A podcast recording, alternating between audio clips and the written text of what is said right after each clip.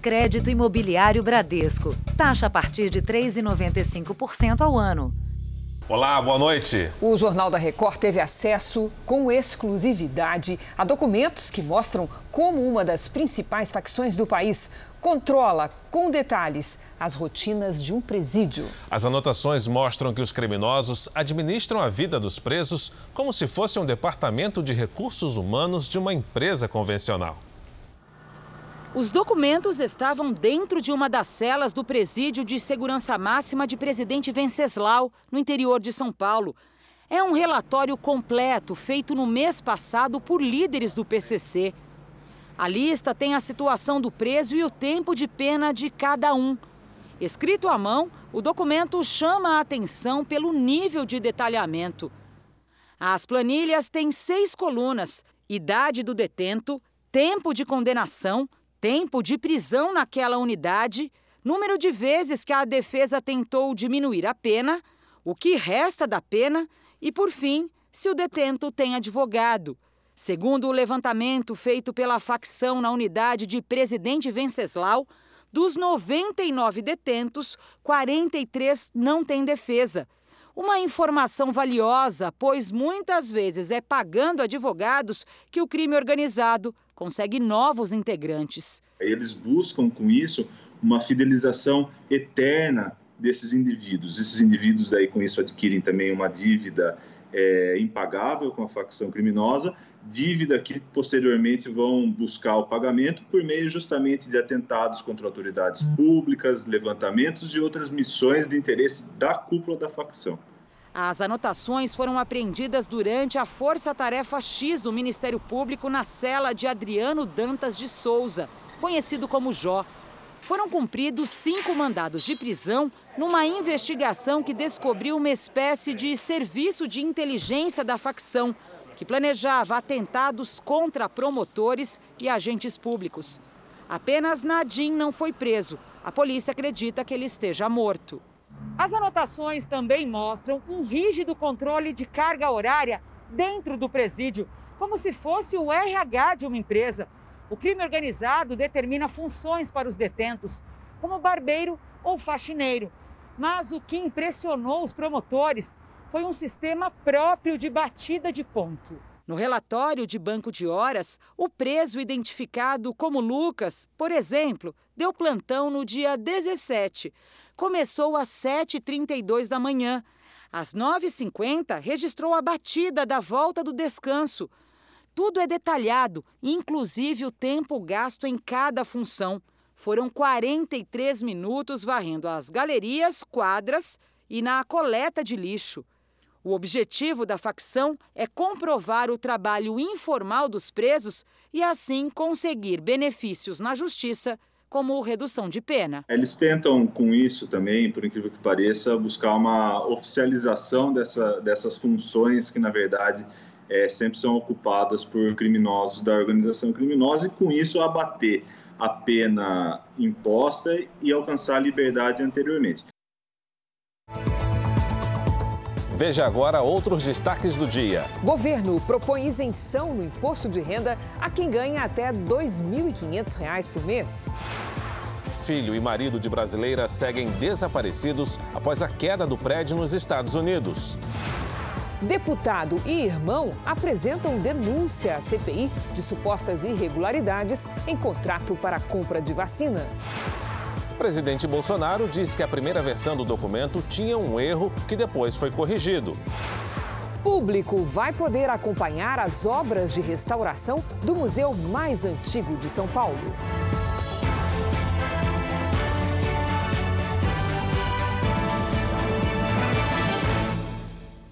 Oferecimento Open Finance Bradesco. O poder de experimentar o futuro.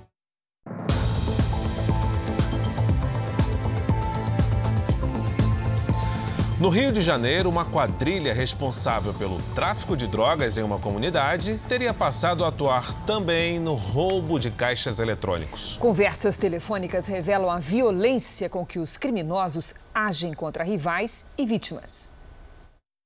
A casa destruída no alto do morro era o esconderijo dos líderes da organização criminosa, de onde eles tinham uma visão privilegiada de todo o complexo da Mangueirinha, em Duque de Caxias, na Baixada Fluminense. A polícia procurava por Jonathan Cassiano da Silva, chefe do tráfico na região, conhecido como o Bochecha, e envolvido na morte de um PM. Ele continua foragido. Ele possui cinco mandados de prisão, que além do, dos crimes relacionados ao tráfico de drogas, ainda responde pelo homicídio desse policial militar e também a um latrocínio. Numa interceptação telefônica, um dos integrantes da quadrilha conversa com a mãe sobre crimes que teria cometido a mando do traficante. Que tu matou, filho? Mas por que você teve que matar a ordem do bochecha para matar? Morta e joga no buraco e taca fogo. A polícia tenta desarticular a quadrilha, considerada uma das maiores organizações criminosas do estado do Rio. O grupo atua no tráfico de drogas, roubo de cargas e carros e, além disso, empresta armas para outros assaltantes. De acordo com as investigações, recentemente, a quadrilha ainda ampliou a lista de crimes. O alvo tem sido os caixas eletrônicos, como aparece nesse vídeo. Os criminosos armados são flagrados logo depois do assalto. Eles colocam o dinheiro na mala e fogem de carro. Hoje a polícia apreendeu armas, drogas e pinos de granadas. Nessa conversa, dois criminosos falam sobre um explosivo perdido na comunidade. Ah, perdeu a granada vermelha, tu? Eu entreguei uma muito já. Mas tu que perdeu? Criança que achou aquilo ali, tá? Sete suspeitos foram presos na operação. Já são 17 dias de buscas por Lázaro Barbosa. Nesta sexta-feira, a força-tarefa ficou concentrada na região onde dois homens foram presos, suspeitos de darem abrigo e comida para o fugitivo. Eumi Caetano Evangelista é o dono de uma chácara na zona rural de Girassol. Ele teria negado a entrada da força-tarefa em sua propriedade e levantou suspeita da polícia. Alain Reis de Santana é o caseiro da chácara. Dois helicópteros sobrevoavam o local quando viram Alain sair da casa acompanhado de outro homem que adentrou na mata.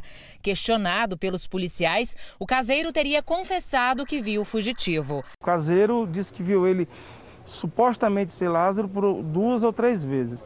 Já o seu Almir Caetano desconhece, nunca viu a pessoa de Lázaro. Na fazenda foram encontradas duas espingardas e munições. O caseiro ainda teria confessado que Lázaro Barbosa estava escondido na fazenda há mais de cinco dias, armado com uma espingarda e que tinha um telefone celular. A mãe de Lázaro já trabalhou em uma das propriedades do fazendeiro. O que a polícia investiga agora é se esse mesmo homem ajudou a família de Lázaro quando ele esteve preso em 2018.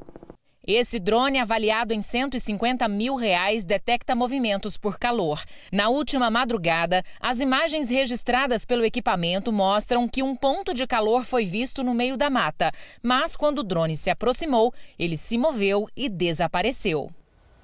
Agora há pouco, o caseiro Alan Reis, suspeito de ajudar Lázaro Barbosa, foi libertado. O fazendeiro Elmi Evangelista permanece em prisão preventiva.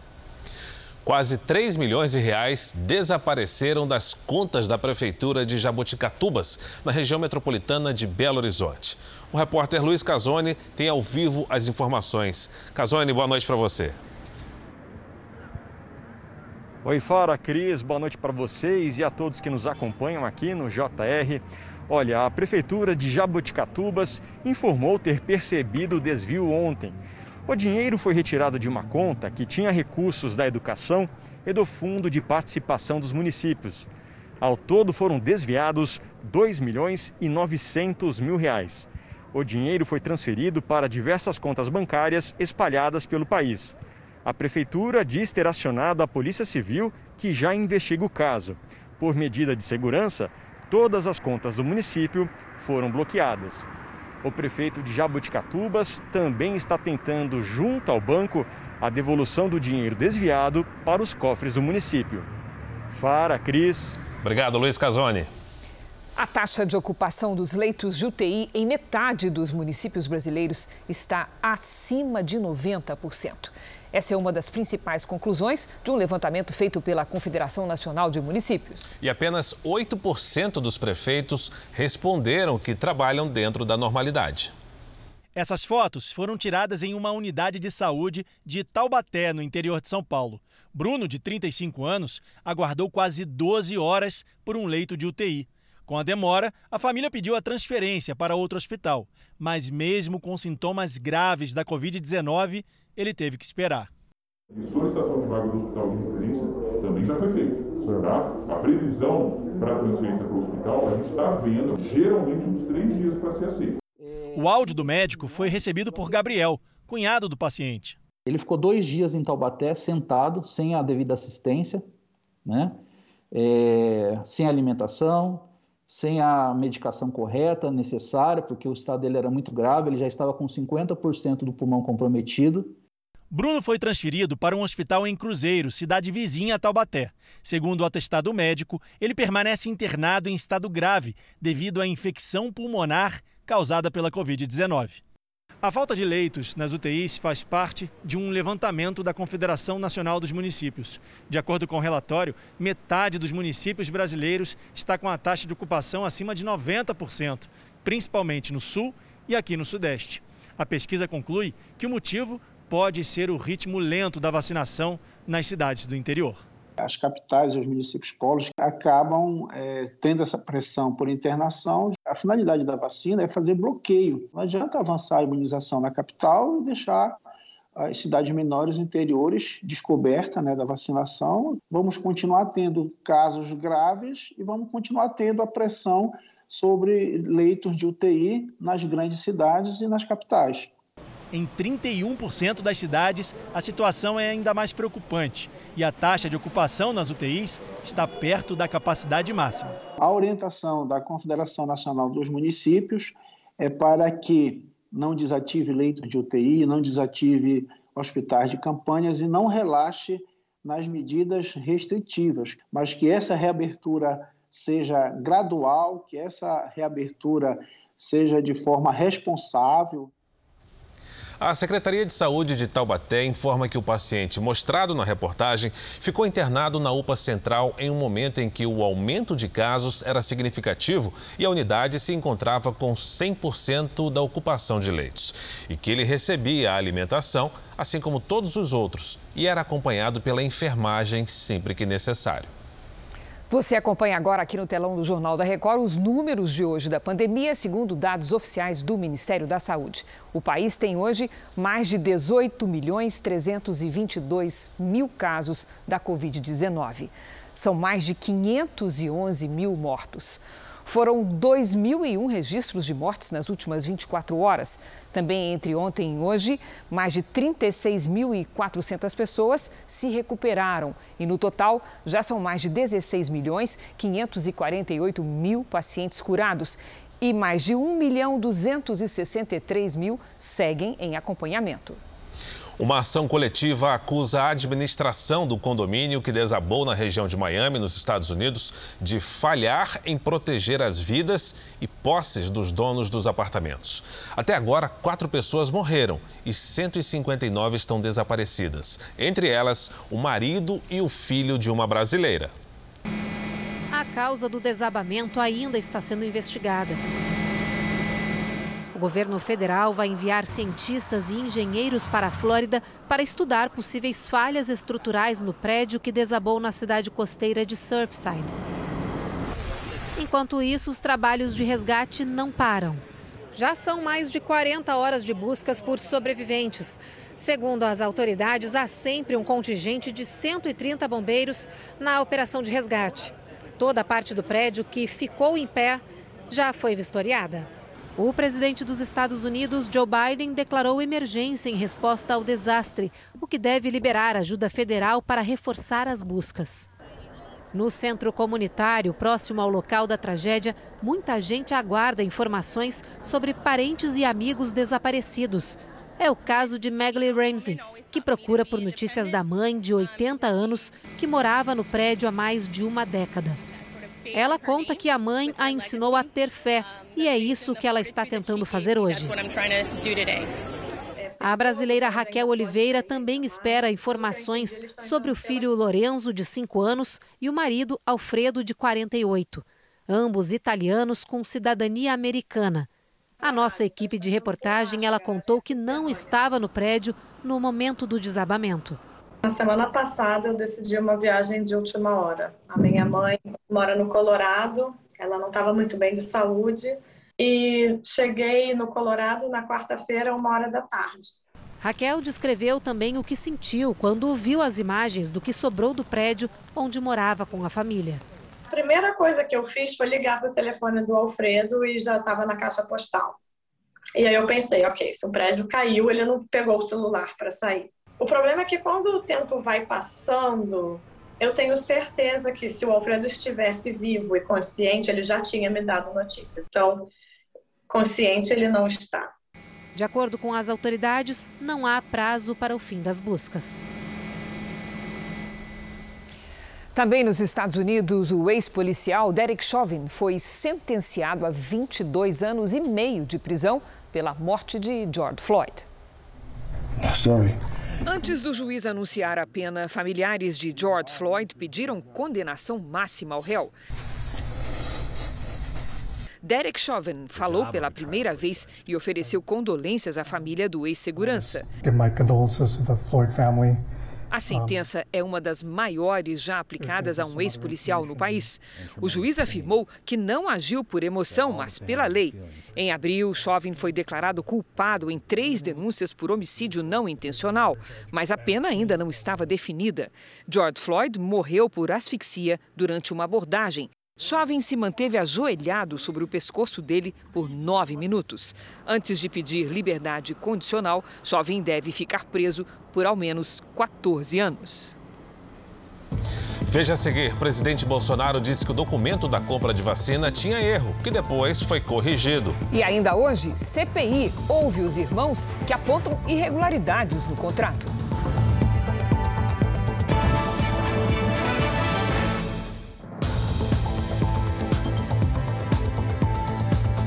Presidente Bolsonaro voltou a comentar as suspeitas em torno do contrato para a compra de vacinas de uma empresa indiana.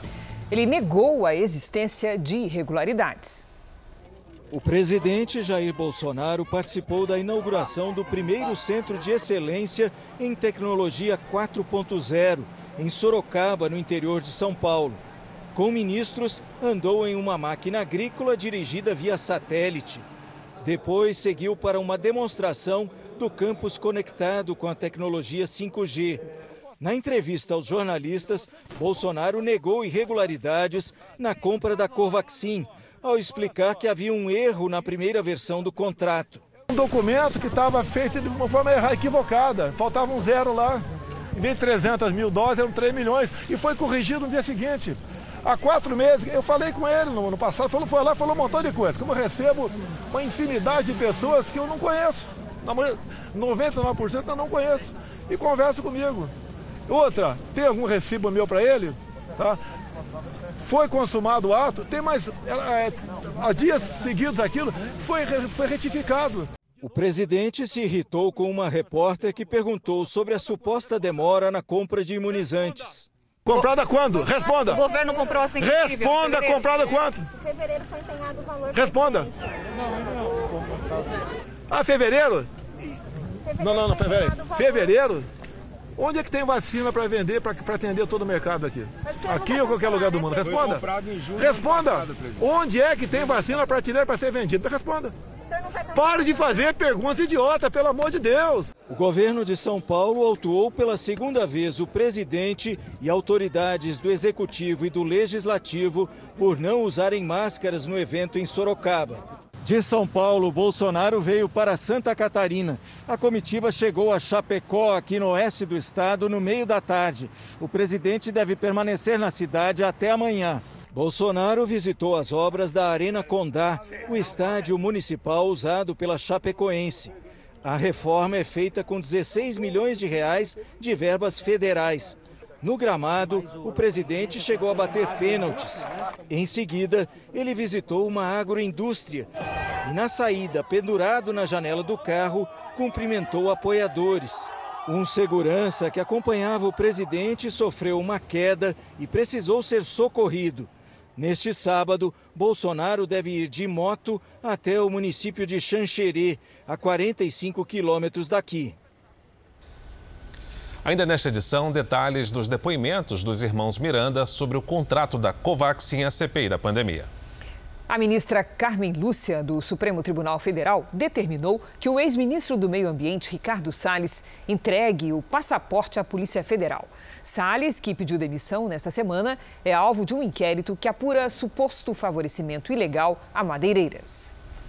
Veja a seguir: moradores de São Paulo sofrem para conseguir se vacinar. E veja também a revitalização de um dos cartões postais mais belos do Brasil, o Museu do Ipiranga.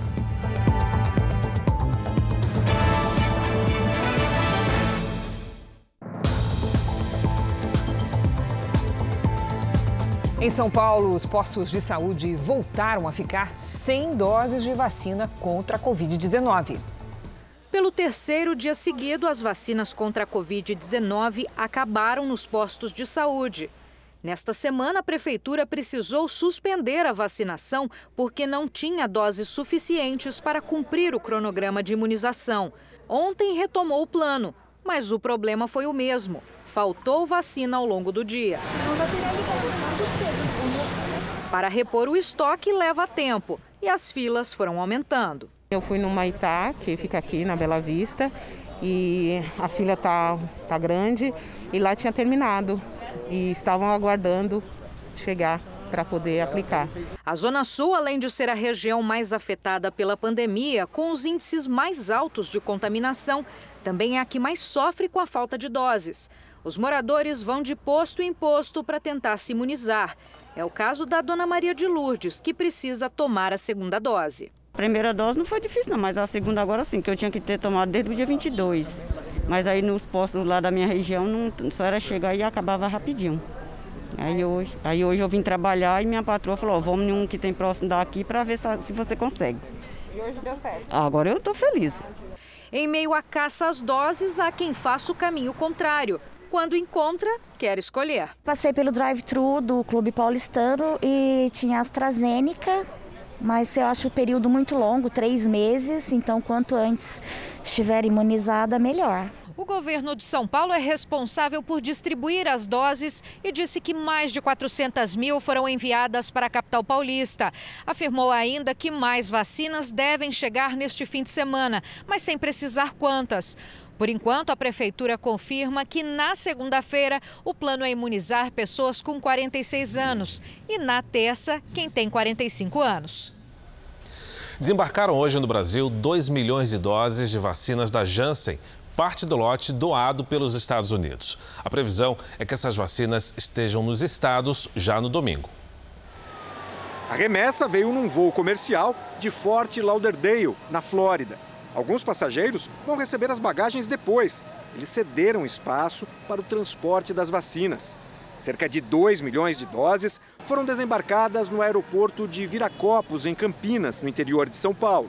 Amanhã chega o restante, totalizando 3 milhões de doses do imunizante da Janssen doadas pelos Estados Unidos. Em nome do presidente Bolsonaro, eu gostaria, embaixador, que o senhor transmitisse o nosso profundo agradecimento ao presidente Joe Biden por esse ato de generosidade para com o povo do Brasil. O embaixador Todd Chapman representou o governo dos Estados Unidos. Com muito orgulho de representar o presidente Biden nessa doação de 3 milhões de doses, que vale mais de 145 milhões de reais, e a doação, doação maior que nós já fizemos para qualquer nação do mundo. Essa vacina tem dois pontos considerados muito importantes no combate global à pandemia. Ela não precisa do armazenamento superfrio, pode ser guardada em geladeiras comuns e o principal, é aplicada em dose única. As pesquisas mostraram que a eficácia é de 66% para casos leves e moderados 76% para casos graves após 14 dias da aplicação e 85% depois de 28 dias. Este é o terceiro lote da Janssen que chega ao Brasil. Esta semana, o país recebeu mais 1 milhão e 800 mil doses que fazem parte do contrato de 38 milhões de vacinas entre o governo federal e a farmacêutica. A expectativa é que esse montante seja entregue até o final do ano. O servidor do Ministério da Saúde, Luiz Ricardo Miranda, e o irmão dele, o deputado Luiz Miranda, prestam depoimento à CPI da pandemia. O deputado diz ter avisado o presidente Jair Bolsonaro sobre possíveis irregularidades no contrato de compra da vacina indiana Covaxin. Luiz Miranda chegou ao Senado com um colete à prova de balas. Por que o colete? Apenas para preservar minha vida. O que o Onyx fez foi um crime bárbaro. Ele colocou toda a população contra mim simplesmente porque a gente está denunciando uma irregularidade que pode ter indícios de corrupção. Para quem disse defender a corrupção, é muito estranha a atitude dele. O depoimento atrasou porque os senadores decidiram esperar por Luiz Ricardo Miranda. O servidor vinha dos Estados Unidos, no mesmo voo que trouxe as vacinas da farmacêutica Janssen. Cheguei em um voo dos Estados Unidos pela manhã em Viracopos. Fizemos todos os embaraços da carga, a carga foi direcionada para o nosso centro de distribuição. Foram muitas horas de voo, confesso, estou cansado. Mas em atenção ao convite recebido por, da presidência da CPI, estou aqui para colaborar com a comissão. O deputado Luiz Miranda falou sobre o documento em que o Ministério da Saúde se comprometia a comprar 300 mil doses por 45 milhões de dólares. Segundo o governo, o documento tinha um erro e foi alterado depois. Na verdade, seriam 3 milhões de doses. Quando eu falo governo, em especial o seu Onyx, de que a, o tal documento foi logo depois corrigido, esse logo depois foi depois da visita ao presidente da República e porque meu irmão não assinou o documento que eles exigiam. Onix Lorenzoni chegou a dizer que o documento poderia ter sido adulterado e depois apresentou uma nova versão, informando que a invoice, a nota fiscal da negociação, estava errada e havia sido corrigida. Ele negou ter feito ameaças aos irmãos. De acordo com os documentos apresentados à CPI, a primeira nota fiscal do dia 18 de março não havia sido autorizada por Luiz Ricardo porque estava diferente do previsto em contrato, o que gerou a suspeita. Tinha falhas na invoice e encaminhamos todas essas é. falhas para o fiscal do contrato, que é ao qual é o responsável pela execução para dar o de acordo ou não para a continuidade do processo. Como área de execução, nossa lei, nosso norte, nosso baseamento é o contrato. Claro. E tudo que foge do contrato é apresentado para o fiscal é. para aprovar. É irregularidade. É, e neste caso, ao, ao transferir para uma offshore, receber ao invés da empresa localizada no Brasil, é um, um é um óbvio movimento que dificulta o controle e a fiscalização. Luiz Ricardo disse que depois do encontro com o presidente, recebeu novamente a primeira versão da nota fiscal para autorizar a importação da vacina e as pressões continuaram. O deputado disse que a atuação dele e do irmão impediu o prejuízo aos cofres públicos. Se não fôssemos nós, 45 milhões de dólares teria sido pago por uma vacina que até agora não se resolveu e nem sabemos se irá se resolver para uma empresa que há quem diga que já recebeu no passado recurso público e não entregou também medicamentos para o Brasil. O encontro com o presidente Bolsonaro foi no dia 20 de março, um sábado. Os dois disseram que o presidente se comprometeu a repassar a denúncia à Polícia Federal. Eu tive esse encontro no sábado e não tive uma resposta mais do que foi dado o provimento. E eu encontro com o presidente, levo todos os documentos que naquele momento a gente possuía, que eram não só documentos, mas também apresentei matérias de jornais, para ficar bem claro que eu apresentei o presidente. Falei, presidente, a gente não sabe ao certo se tem ou não tem alguma coisa de errado e não temos força para saber, mas meu irmão não quer assinar. Ele não tem conforto para assinar a invoice da forma que ela veio. E o presidente, de forma enfática, falou para mim: não, isso realmente é muito sério, vou encaminhar para o DG da Polícia Federal verificar tudo isso que vocês passaram para mim. A Polícia Federal não comenta o assunto. O presidente da CPI, senador Omar Aziz, disse que o ministro da Saúde, Marcelo Queiroga, está atrapalhando as investigações e pediu ao relator, Renan Calheiros, que incluísse essa informação no relatório da CPI. Calheiros destacou que espera 25 dias permissão para que os técnicos da comissão analisem os documentos do ministério. Eu sugiro ao senador relator que conste no relatório que o ministro da Saúde, o senhor Marcelo Queiroga, ele está atrapalhando as investigações dessa CPI. Que seja constado no relatório como atrapalhar. E atrapalhar a investigação da CPI é sujeito a penas muito graves. Nós procuramos o Ministério da Saúde para buscar explicações sobre as acusações dos senadores da CPI, mas não tivemos resposta. E vamos voltar a Brasília com o repórter Yuri Ascar, que continua acompanhando a questão. Boa noite, Yuri. Quais são as informações de momento sobre o depoimento? Segue o depoimento? Segue sim, Cris. Boa noite para você, boa noite a todos. O deputado Luiz Miranda entregou à CPI a cronologia da denúncia, com cópias das conversas dele no WhatsApp. E Luiz Ricardo Miranda, o servidor, segue respondendo às perguntas. Em diversos momentos houve confusão, combate-boca entre os senadores da base governista, da oposição e o deputado. O senador Marcos Rogério, do Dente Rondônia, aliado do Planalto, sugeriu que o servidor poderia ser acusado criminalmente. E houve uma reação do presidente da CPI, Omar Aziz. Com o tumulto, a sessão foi suspensa por 20 minutos. Para Marcos Rogério, a maior fake news da pandemia é essa denúncia, já que os erros identificados na nota fiscal foram corrigidos. Cris Fara. Obrigada pelas informações, Yuri.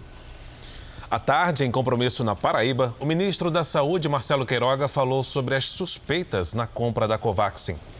O Ministério da Saúde não adquiriu qualquer dose dessa vacina Covaxin. Vale destacar que o Tribunal de Contas da União ele constatou que não há qualquer indício é, de superfaturamento de preços, etc. Né? Então, é, essa, esse contrato não foi feito na nossa gestão, é, isso está sendo analisado pelos órgãos próprios do governo, na própria consultoria jurídica do Ministério da Saúde, da Controladoria Geral da União.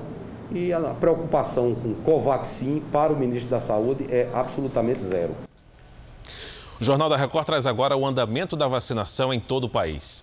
Somadas as aplicações da primeira e segunda doses, 1 milhão e 300 mil pessoas receberam a vacina contra o coronavírus nas últimas 24 horas. Hoje, o Brasil tem mais de 70 milhões e 73 mil vacinados com a primeira dose e 25 milhões 381 mil pessoas completaram a imunização.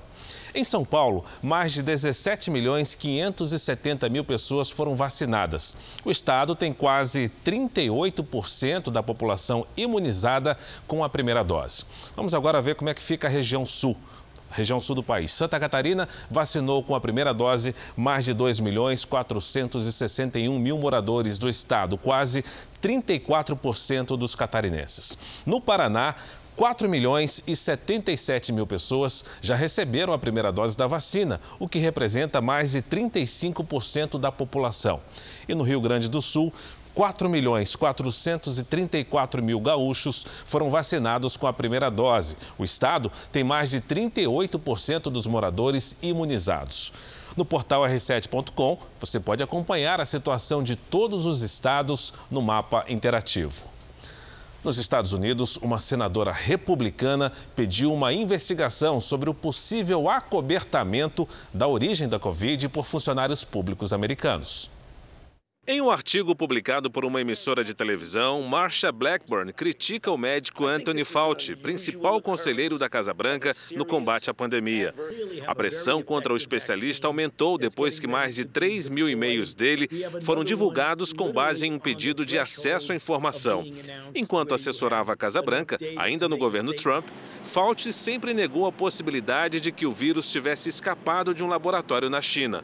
Os e-mails revelam que ele não tinha certeza disso. Em mensagem de abril de 2020, uma organização sem fins lucrativos agradece a Fauci por refutar a teoria. Os republicanos querem entender por que Fauci descartou essa hipótese tão rápido, logo no início da pandemia. Em uma sessão há 15 dias, senadores republicanos atacaram também as gigantes de tecnologia que teriam censurado informações sobre a possível origem do coronavírus em laboratório. Agora, mais de um ano depois, a hipótese ganhou novo fôlego com uma nova investigação do governo dos Estados Unidos. A senadora Marsha Blackburn pede que Fauci se explique em uma audiência no Senado americano. Vamos agora com a opinião de Augusto Nunes. Boa noite, Augusto. Boa noite, Cris. Boa noite, Fara. Boa noite a você que nos acompanha. Faz 18 meses que o mundo aguarda a descoberta da origem da maior tragédia sanitária dos últimos 100 anos. A Covid-19 pode ter sido gerada pela natureza, mas também pode ter havido um vazamento de material genético num laboratório na província chinesa de Wuhan que realizava pesquisas sobre o coronavírus. Ironicamente, as experiências foram financiadas em parte por instituições norte-americanas chefiadas pelo infectologista Anthony Fauci, principal conselheiro do presidente Biden para questões ligadas à pandemia. Esta segunda hipótese ganhou força com a divulgação de mensagens enviadas por Fauci no começo do pesadelo. Algumas revelam que o remetente admitia a possibilidade do vazamento. O senador republicano Ron Johnson afirma que o silêncio de Fauci permitiu que a China tivesse 18 meses para sepultar evidências de culpa. O senador também lembra que não se pode confiar numa ditadura que, depois de fechar o restante do país aos voos procedentes da província infectada, autorizou a continuação das viagens ao exterior. Foi assim que a pandemia assumiu dimensões planetárias. De volta a Brasília, o governo apresentou hoje mais um trecho da reforma tributária. Entre as propostas está a isenção da cobrança do imposto de renda para os trabalhadores que ganham até R$ 2.500 por mês. A medida deve beneficiar mais 5 milhões de pessoas. A nova etapa da reforma tributária foi entregue ao presidente da Câmara, Arthur Lira, e trata de mudanças no imposto de renda das pessoas físicas e jurídicas, além da tributação sobre investimentos e de uma taxação sobre dividendos. O projeto pretende isentar do imposto de renda os trabalhadores que ganham até R$ 2.500 por mês. Hoje não paga o tributo quem recebe até R$ 1.903. De acordo com a Receita Federal, a medida pode beneficiar 5 milhões e 600 mil pessoas e ampliar o grupo de isentos para cerca de 16 milhões de brasileiros. A proposta do governo também traz redução para as demais faixas de renda. Para quem recebe até R$ 3.500, o imposto pode cair 42%. Nos salários de 5 mil, desconto em folha passa a ser 25% menor. E para quem ganha 10 mil, a redução do tributo seria de 7,5%. O projeto pretende ainda diminuir o imposto de renda sobre as empresas, o IRPJ, dos atuais 15% para 12,5% no ano que vem e para 10% a partir de 2023. Para compensar a perda de arrecadação com o imposto de renda, a proposta do governo é criar um tributo sobre a distribuição dos dividendos, o lucro das empresas que é retirado pelos sócios. O projeto quer taxar em 20% os dividendos que hoje são isentos. Os lucros de até 20 mil reais de microempresas e empresas de pequeno porte continuariam sem pagar imposto. Ele é um marco no sentido de que por 40 anos o Brasil aumentou os impostos sobre as empresas. Também por quatro décadas nós aumentamos impostos sobre os assalariados. Essa é a segunda etapa da reforma tributária entregue ao Congresso. A primeira, que trata da unificação do PIS e da COFINS, ainda está em discussão. O presidente da Câmara acredita que é possível aprovar partes da reforma tributária ainda este ano. Nós vamos nos empenhar muito, conversar muito, nos dedicarmos para que esse ano nós consigamos sair da pandemia, o que é necessário, mas com um Brasil mais estruturado, mais leve, mais próximo, mais competitivo para toda a população. Então, eu acredito na aprovação de todas as matérias ainda nesse ano, para que a gente deixe para tratar de eleição em 22. Depois da passagem de um ciclone extratropical pelo Rio Grande do Sul, a sexta-feira foi de tempo firme. Pois então vamos saber com a Lidiane Sayuri como é que vai ser o tempo no nosso fim de semana. Boa noite, Lid. Só não me diga que vai ter outro ciclone. Olha, eu lamento informar, Cris, mas vai ter sim, viu? Boa noite para você, para o Fara, para quem nos acompanha. Neste sábado, viu? Amanhã, um novo ciclone extratropical se forma. Comum não é assim seguido um do outro. O normal é um por semana. E amanhã um novo aparece aqui ó, no Rio Grande do Sul. Tem alerta para ventania e granizo no estado gaúcho e em Santa Catarina. E o mar fica agitado em toda a costa. Chove em forma de pancadas no litoral do Nordeste e no extremo norte. No centro-oeste, no sudeste e no interior do nordeste, atenção para a baixa umidade do ar. Em Porto Alegre, sábado de temporais. À tarde, máxima de 18 graus. Em Campo Grande, faz 31. Em Maceió, chuva e sol com máxima de 28. E em Manaus, chuva e sol também, com 32. Em São Paulo, aproveitem o calor. Depois o tempo vai mudar completamente. Máxima de 27 graus tanto no sábado quanto no domingo. No Tempo Delivery de hoje, a gente abre com a participação do Frank, da cidade de Santos, Lidiane, no litoral de São Paulo. Vamos lá, Fara. Oi, Frank. Seguinte, nada de chuva no fim de semana. O sábado pode começar com neva. À tarde faz até 27 graus. Domingo, mais quente, com 31. A partir de segunda, chance de pancadas de chuva à tarde. E na terça, meu amigo, começa o frio. Agora anota aí, ó, o Fábio, o Gederan e também o Flávio querem saber como é que fica o tempo em Duque de Caxias, no Rio.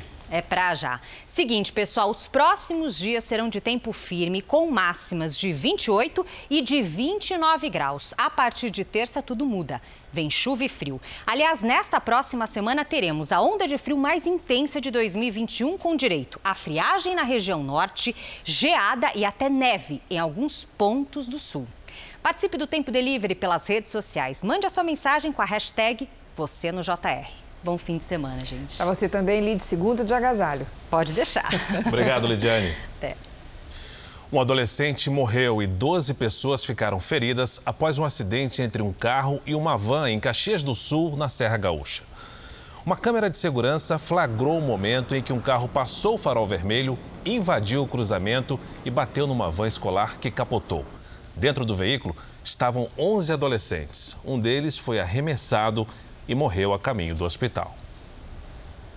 E hoje tem estreia aqui na Record TV. Às 11 da noite vai ao ar o primeiro capítulo da série médica original brasileira no formato de documentário. O hospital mostra a rotina de médicos e pacientes no momento mais crítico da pandemia. A criação é do nosso departamento de jornalismo.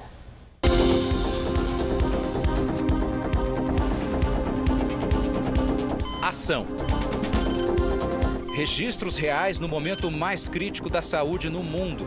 Está precisando de oxigênio um pouco ainda para poder caminhar para alto falar. A pandemia e a rotina de uma equipe médica incansável. 600 horas de gravações em 10 meses. Detalhes vividos intensamente por quem experimenta várias sensações nesses corredores. Minha família sabe que minha vida é medicina. Estas histórias vão ser mostradas de um ângulo diferente, sob o olhar de quem vive esse dia a dia. É como se fôssemos dali para dentro, observando tudo atentamente. Essas situações são reais na série O Hospital, a primeira produção documental médica feita pela TV brasileira. Acho que o que essa série traz de novo, nos surpreende e nos emociona, é o caminho inverso, a entrega do médico para esse paciente. Como é que ele se abala com um caso grave, como é que ele lida com perdas, é, como é que ele celebra vitórias. Toda essa produção se passa em um hospital referência no tratamento de casos complexos. As equipes de produção começaram as gravações em setembro do ano passado, fase crítica da pandemia do coronavírus criamos protocolos de segurança com o intuito de não só dar segurança para toda a equipe médica e para as pacientes que já tinham, pelos protocolos adotados no começo da pandemia, mas também de toda a equipe de filmagem. O hospital, a série, vai mostrar ainda a importância da relação entre médico e paciente. E o doutor Samano foi uma surpresa que ouso dizer que salvou minha vida. E como a dedicação faz a diferença quando o assunto é a saúde, a vida. O cirurgião cardíaco Robson Poffo é um dos protagonistas. Ele está animado em mostrar a rotina de trabalho. É a verdade, é a realidade nua e crua. É realmente é o nosso dia a dia. Eu vi a primeira chamada do programa, eu fiquei assim, maravilhado e impressionado, porque é real. São pessoas, são seres humanos, é a realidade do nosso dia a dia. Então, assim, eu não vejo a hora de estrear, né? a gente vai estar ligadinho lá na televisão. A produção conta com uma tecnologia de última geração. As imagens dos 12 capítulos foram captadas em 4K. Ok, tempo de cirurgia? 30 minutos. Tecnologia de ponta na gravação, tecnologia de ponta nas operações. O hospital flagra robôs cirurgiões em ação. Pioneirismo com microscópios, com, com cirurgias, eh, neurocirurgias, enfim. Ele destaca muito pelo lado humano, de o paciente se sentir como paciente, como pessoa, como ser humano. A série O Hospital estreia hoje às 11 da noite. Os assinantes do Play Plus têm acesso aos capítulos sempre uma semana antes, ou seja, o primeiro episódio já está no ar. O senhor está ansioso para assistir? Sim, com certeza.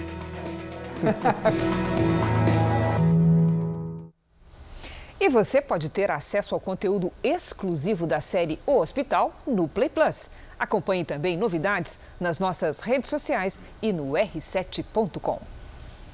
O Museu do Ipiranga é um cartão postal de São Paulo. O espaço guarda parte da história nacional e será reinaugurado ano que vem em comemoração aos 200 anos da independência do Brasil. Desde 2013, o local passa por uma modernização e a partir de amanhã, quem estiver com saudades do Museu do Ipiranga poderá ver de um observatório a reta final das obras.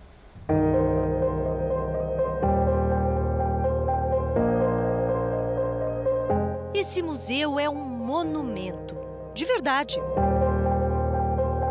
Ele foi construído para homenagear a independência do Brasil e por isso é chamado de edifício monumento, feito para ser visto e evocar memórias. Do observatório, montado quase de frente ao prédio, dá para acompanhar a transformação pela qual ele passa.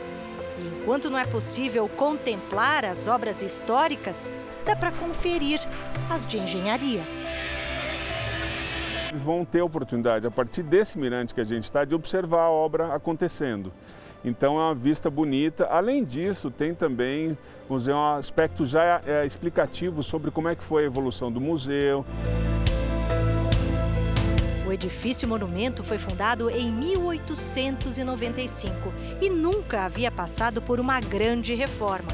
Na época da construção, o prédio ficava em um descampado, longe de tudo, mas próximo do Riacho do Ipiranga, onde Dom Pedro I proclamou que o Brasil era, a partir de então, uma nação independente.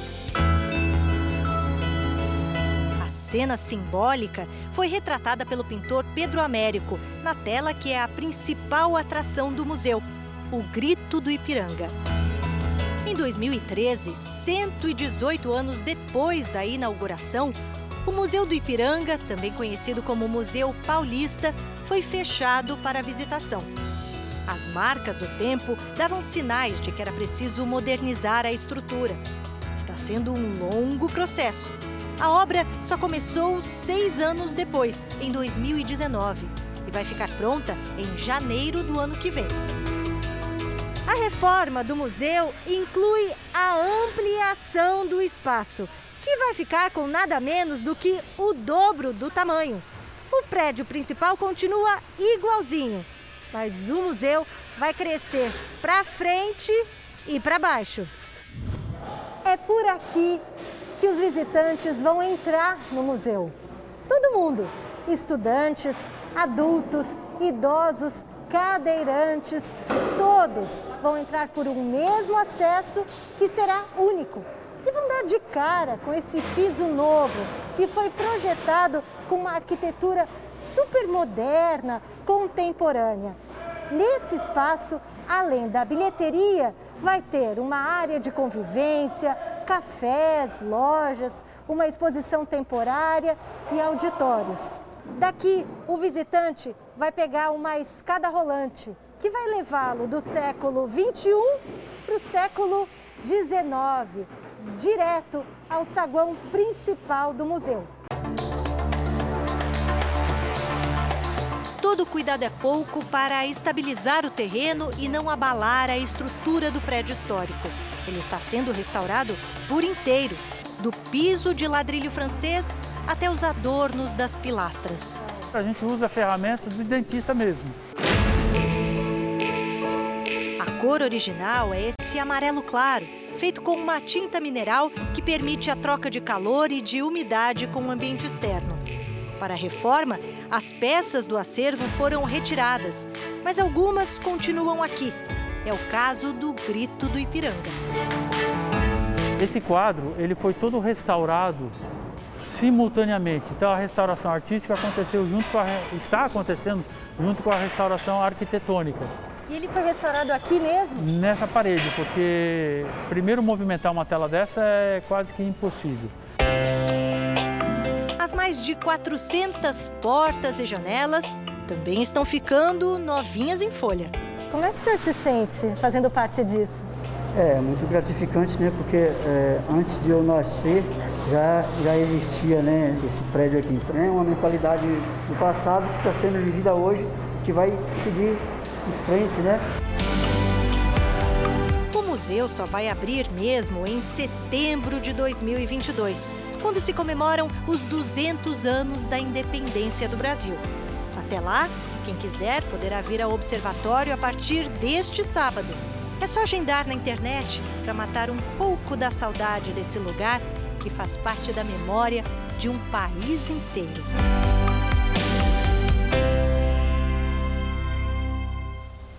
Faremos questão de ver. Certamente. Jornal da Record termina aqui e à meia-noite e meia tem mais Jornal da Record. Você fica agora com a novela Gênesis e vale um esforço. Hoje, às 11 da noite, estreia a série O Hospital. É imperdível. Boa noite e ótimo fim de semana para você. Excelente noite. Eu volto domingo no Câmera Record.